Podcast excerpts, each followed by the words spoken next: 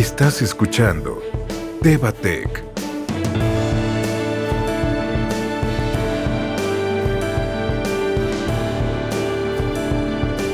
Receta digital.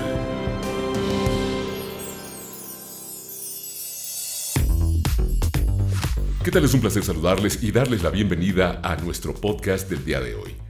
Este es el episodio número 10 de la serie Tebatec, en donde vamos a hablar sobre la receta digital. El día de hoy nos vamos a enfocar en uno de los pilares fundamentales de la relación médico-paciente-farmacia, la receta digital. ¿Qué es?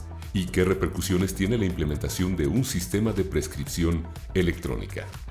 Es por eso que el día de hoy se encuentran con nosotros aquí en cabina la doctora Ana Ceci y el abogado Juan Luis Serrano, quienes están listos para abordar esta temática tan interesante. Bienvenidos a ambos, muchísimas gracias por acompañarnos. Muchas gracias. Gracias por la invitación. Bien, pues doctora Ana Ceci, ¿qué te parece si comenzamos contigo? Primero que nada, platícanos, ¿qué es una receta digital para que tengamos más claro este concepto? Claro que sí.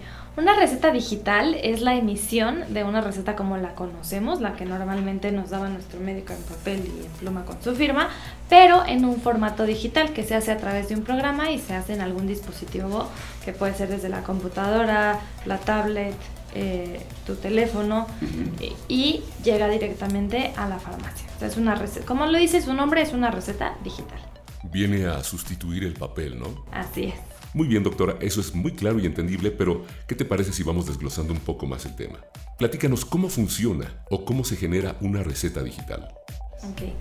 Una receta digital necesita de cuatro componentes. Vamos a necesitar el prescriptor, que es el médico, el responsable de, salud, em, una farmacia que acepte estas recetas, un responsable de la farmacia que se va a encargar de la emisión del medicamento y también de la parte de privacidad de datos, y el programa en el dispositivo en donde se va a emitir dicha receta.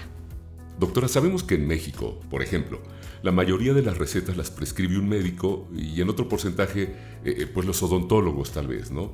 ¿Esto le reporta algún beneficio al prescriptor? Sí, claro. Los médicos de por sí andamos siempre en frega.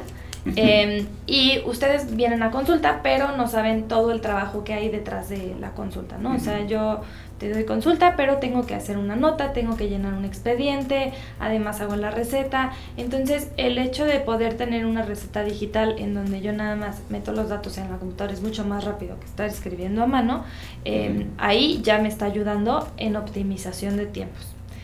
Em, segundo, voy a, en una receta digital tengo como todos los datos que tengo que llenar, entonces tengo mucho menos eh, espacio de equivocaciones.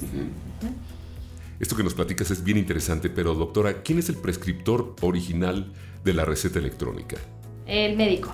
Eh, puede ser médico o también, como lo decías, eh, odontólogo. Y lo único que necesitamos es que tengamos nuestra firma electrónica y obviamente este programa para emisión de recetas digitales. Doctor, hace un rato nos estabas comentando que uno de los componentes principales de la receta electrónica es un sistema o un programa. Pero, ¿qué te parece si ahondas un poquito más acerca de este, de este tema, de este concepto? Sí, estos sistemas son sistemas integrales en donde uno va a meter la historia clínica del paciente, o sea, desde antecedentes familiares, antecedentes personales patológicos, o sea, qué enfermedades ha tenido a lo largo de la vida. Ahí también ya tengo desglosada la lista de medicamentos que está tomando el paciente o que ha tomado y en qué temporalidad la tomó.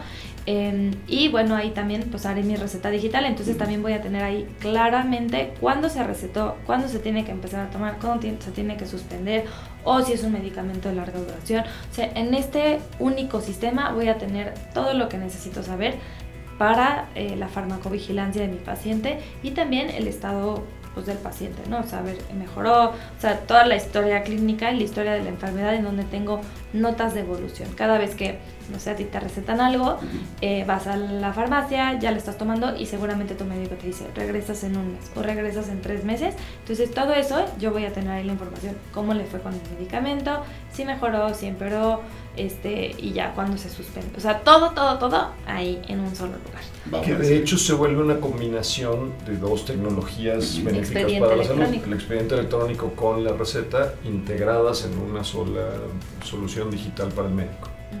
Estupendo, doctora. Pero, ¿qué te parece si para que nos quede más claro a, a mí y a todo el auditorio que nos está escuchando, si nos das y nos compartes algunos ejemplos.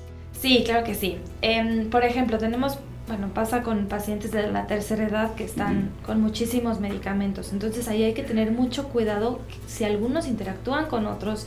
Em, o por ejemplo, a lo mejor han escuchado algunos anticonceptivos, bueno, se tienen que absorber vía intestinal y si estás tomando un antibiótico, este me puede hacer que se absorba menos el anticonceptivo, entonces tengo riesgo de quedar embarazada. Entonces, por ejemplo, si yo lo meto esto a mi, a mi sistema electrónico, me va a decir, oye, cuidado, este esta persona está con un anticonceptivo oral, si le das este antibiótico va a tener, o sea, me, me da alertas para entonces yo sí poderle decir al paciente. Tenemos tantas cosas en la mente em, que a veces pues sí, somos humanos y se nos pueden ir cosas entre interacciones farmacológicas o también, eh, por ejemplo, si tengo a lo mejor algún medicamento que me inhibe em, la actividad hepática y después te meto otro que te va que, que, necesita que el hígado esté funcionando bien, pues ahí va a haber también un problema. Entonces, en todo esto nos ayuda muchísimo porque automáticamente ya tenemos estas relaciones de qué medicamentos no van juntos, qué medicamentos pueden ser riesgosos juntos y demás interacciones. Ana Ceci, pero ¿qué pasa con las farmacias? ¿Qué hay con ellas? Las farmacias tienen que ser farmacias que sí acepten la receta digital y también a ellos les ayuda. Eh, a todos nos ha pasado ir a la farmacia y que no entiendan. Eh, está como paciente, pues, o sea, te desesperas, ¿no? Y no sabes ni, le tienes que hablar a tu médico, no, no te va a contestar. La farmacia, como es electrónico, a ver, ya nos quitamos ese problema de no entender, para empezar. Y segundo, eh, si hubiera cualquier duda, la farmacia se puede comunicar directamente con el prescriptor, en este caso con el médico. Entonces también para las farmacias es, pues, es optimizar. O sea, Em, como a ellos les llega directamente la receta, una farmacia a lo mejor por logística podría ya tener listos los pedidos como, como con Rappi o algo así. Y entonces llega el paciente y así ah, ya me había llegado tu receta y aquí está tu pedido. Y facilita también para las farmacias los controles en caso de que tengan una auditoría o una revisión de la autoridad regulatoria. O sea, cuando tú tienes vinculado tu control de inventarios con las recetas que recibiste en medio digital, mucho más fácil acreditar qué dispensación hiciste de cada medicamento y si te pregunta la autoridad decir, mira, aquí está lo que prescribió el médico A al paciente B y aquí está la dispensación que hice y el registro digital de esa dispensación. Lo que entregaste al final, ¿no? Correcto. Perfecto. Ana Ceci, me imagino también que este sistema debe ser útil no solo para prescribir medicamentos, sino para solicitar estudios de laboratorio, eh, por ejemplo, radiografías, tomografías. Dime si estoy en lo correcto. Sí, y qué bueno que lo dices, porque justamente nos puede servir también para estudios de gabinete eh, dentro de un hospital. Por ejemplo, pues se hace la solicitud, llega directo a imagenología y ya ellos se comunican con el paciente para que puedan este, hacer su cita y vayan a tomar el estudio. También en el momento de hacer el estudio, ellos pueden tener comunicación directa con el médico. O sea, si encuentro a lo mejor algo de mal pronóstico que necesita atención inmediata, le puedo hablar al médico. O si necesito algún otro estudio para complementar lo que encontré, también ya tengo ahí al paciente, me comunico al prescriptor y entonces si el médico dice que sí, pues de una vez se le hace al paciente y ahí también optimizamos tiempos eh, y diagnósticos. O sea, si, puedo hacer todos los estudios en un momento, voy a tener un diagnóstico pues más temprano que si, ah, sí, en un mes en lo que tuve la cita te pedí el otro estudio, pues se nos va pasando el tiempo y sabemos que las enfermedades pues hay que tratarlas mientras más temprano mejor. Claro que sí. Y una más así a bote pronto, ¿qué beneficios en general tiene este sistema de recetas electrónicas? Bueno, para mí la favorita es la de la de que se entiende, ¿no? O se, va a entender. Em, es lo mismo, ¿no? Optimiza tiempos en el consultorio. Para el paciente también optimiza porque no vamos a llegar a la farmacia a batallar qué, es lo que me pidieron, sino que está todo muy específico. Eh, también me mejora la relación médico-paciente en que el paciente no, no, está batallando con las recetas que nosotros les damos. Este, y me puede ayudar, por ejemplo, también si en pacientes que, mm, bueno, todos trabajamos mucho, ¿no? No es tan fácil ir al médico porque ya, ya no tienes tu receta y necesitas surtirla. Bueno, pues una receta digital es una súper opción para aquellos pacientes que tienen enfermedades crónicas, que ya toman su antihipertensivo, este, pues crónicamente, no es, no es necesario que vayas a recoger a tal hospital tu receta y asumo también que ahí, eh, digo, es una cuestión médica, pero también la adherencia va a ser mayor, ¿no? si el paciente tiene acceso Eso es un gran punto, sí.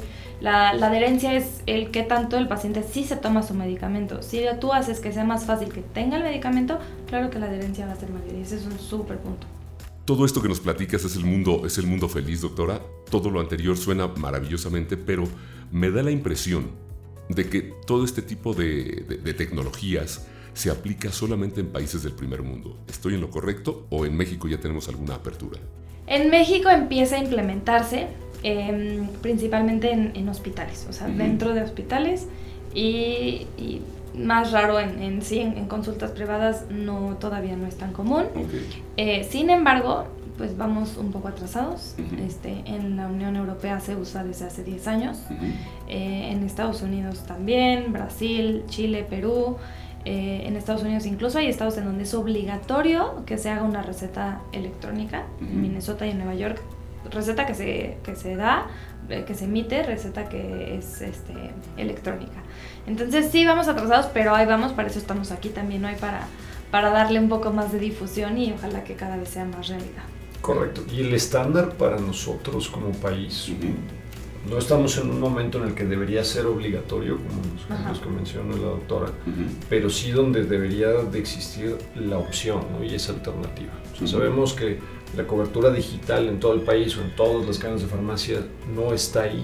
Entonces tienes que seguir este, con recetas en papel en una gran parte del país, pero el poder ir adoptando estas tecnologías y poder irles permitiendo a los médicos y a los pacientes en este beneficio no va a ser sino incrementar este, el nivel de acceso a la salud que hay. Bien, ahora vamos con Juan Luis Serrano, nuestro abogado que nos está acompañando el día de hoy. Juan Luis, ¿hay algo de todo esto que estamos platicando? ¿Hay algo en nuestro país eh, que tengamos a la mano. Me gustaría escuchar tu opinión al respecto de, esto que nos está platicando Ana Ceci. Claro. Em, a ver, ¿qué tenemos en la parte legal? De entrada, lo más importante que son las referencias a derechos constitucionales ya está en la Constitución. Tenemos un derecho a la salud, que es este, un derecho humano universal, y también tenemos un derecho de acceso a tecnologías de información. Entonces, de ahí partimos de ese nivel constitucional a lo que hay o nos falta que haya en ley, reglamento, normas, etcétera, Ya se hizo un esfuerzo de regulación, se hizo para medicamentos fracción 1 únicamente en 2011, en donde se genera un trámite específico, un formulario, y se generan los medios para solicitar un recetario electrónico a Secretaría de Salud vía COFEPRIS. y que se vaya desde 2011. En 2011, correcto. ya, ya tiene algunos años, todavía nos faltan cosas, pero por lo menos ya es un avance. Em, se generan estos formularios y los médicos ya pueden prescribir medicamentos fracción 1 vía este formulario. Los demás medicamentos que se están prescribiendo hoy a través de receta digital se están haciendo, es una de estas situaciones donde la realidad va más avanzada que la regulación sanitaria en específico, pero es algo positivo, no es una violación a la ley, ni mucho menos. Es un caso donde se están utilizando pedacitos de distintas legislaciones o distintos artículos de constitución para tener recetarios, para tener hospitales que ya lo están implementando, para tener farmacias que dicen este, voy a aceptar recetas digitales y con eso permitir que los pacientes tengan acceso al medicamento correcto en el momento correcto.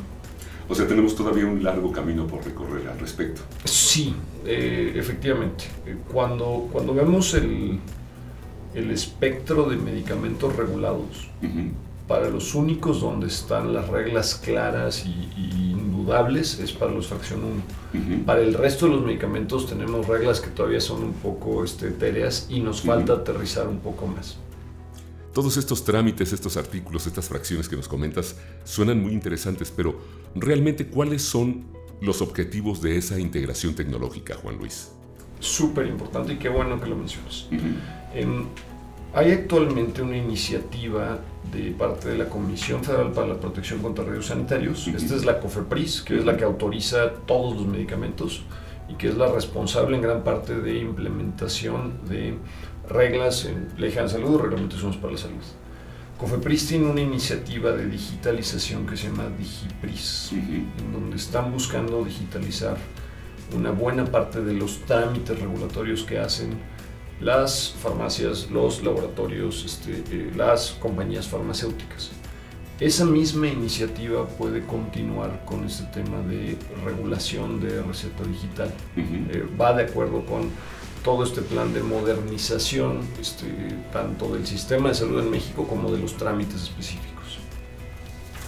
¿Y esto aumentó en pandemia? Sea, em, ¿Se aceleró? Sí, eh, ¿qué, pasó? Y, y, fue algo de lo que nos dimos cuenta como país con la pandemia en muchos sectores, incluyendo en este tema de salud digital.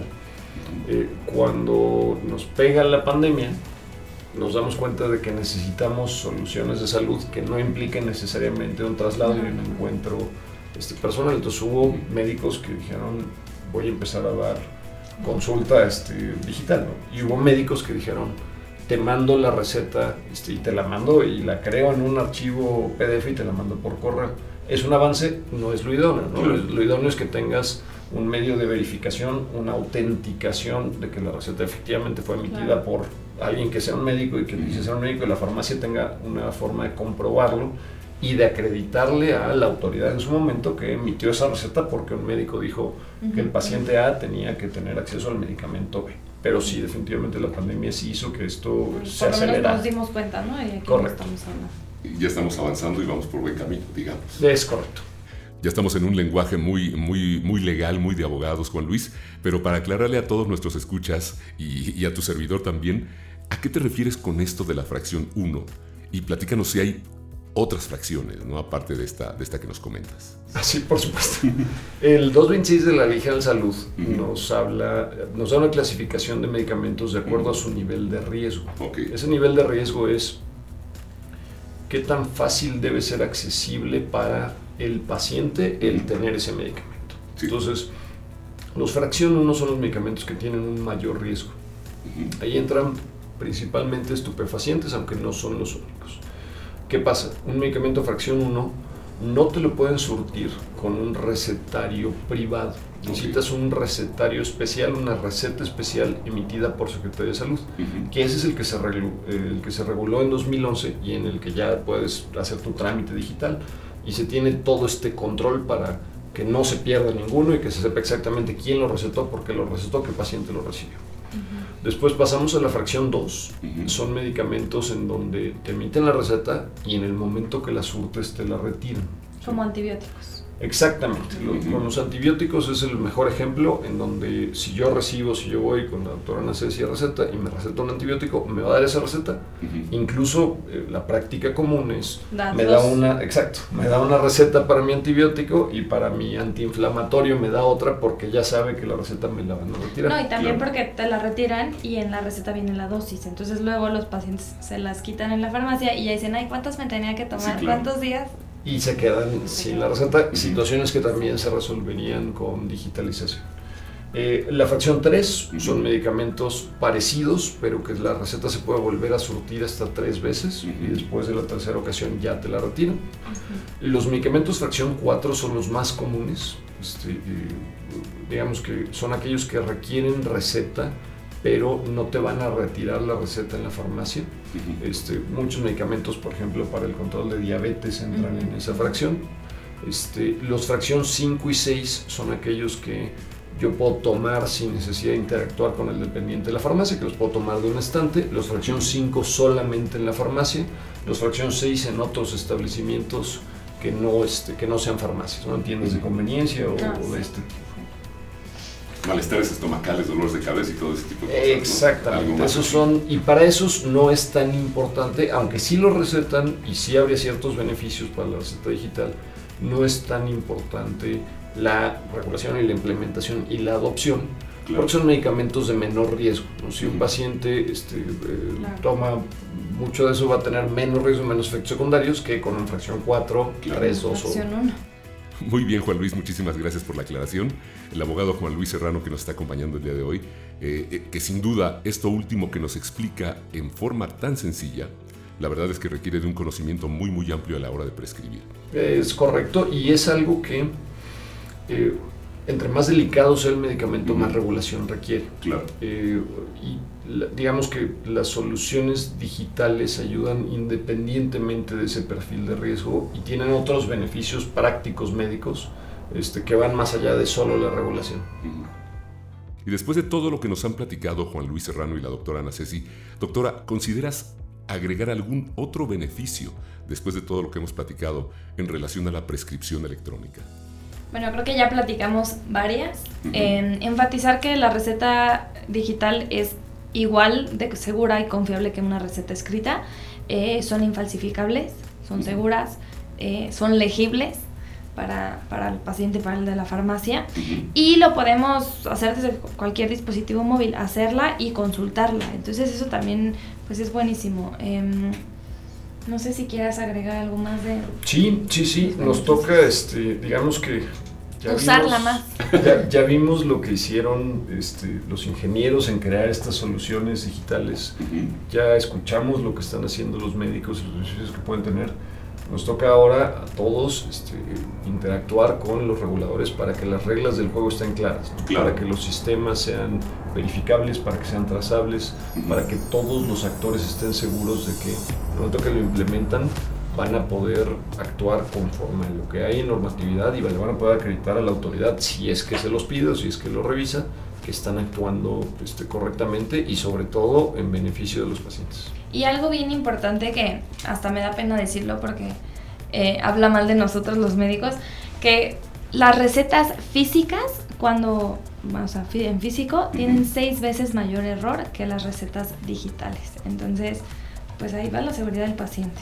Eso eh, nos da muchísimo en pro de la receta digital y en contra de que sigamos haciendo la receta tradicional claro, tener más certeza ¿no? a la hora de estar, de estar recetando. Menos errores. La verdad que esto es maravilloso, sin duda es un tema muy muy interesante que la verdad vale la pena estar revisando una y otra vez para tener actualizada a la comunidad médica y evidentemente a todos nuestros pacientes. ¿no? Finalmente queremos agradecerle a la doctora Ana Ceci y al abogado Juan Luis Serrano que nos acompañaron el día de hoy por esta gran participación, por todos los conocimientos que nos han compartido y sobre todo el soporte que nos han brindado en esta, en esta emisión. ¿no? Muchísimas gracias a ambos. Muchas gracias. Gracias. Y bien les invitamos a seguir conectados en esta plataforma en la que continuaremos hablando sobre nuevos avances médicos y biotecnológicos en nuestra serie Teba Tech, que es traída hasta ustedes por supuesto por Laboratorios Teba. Mi nombre es Miguel Guerrero y recuerden que nos escuchamos en nuestra próxima emisión. Hasta pronto.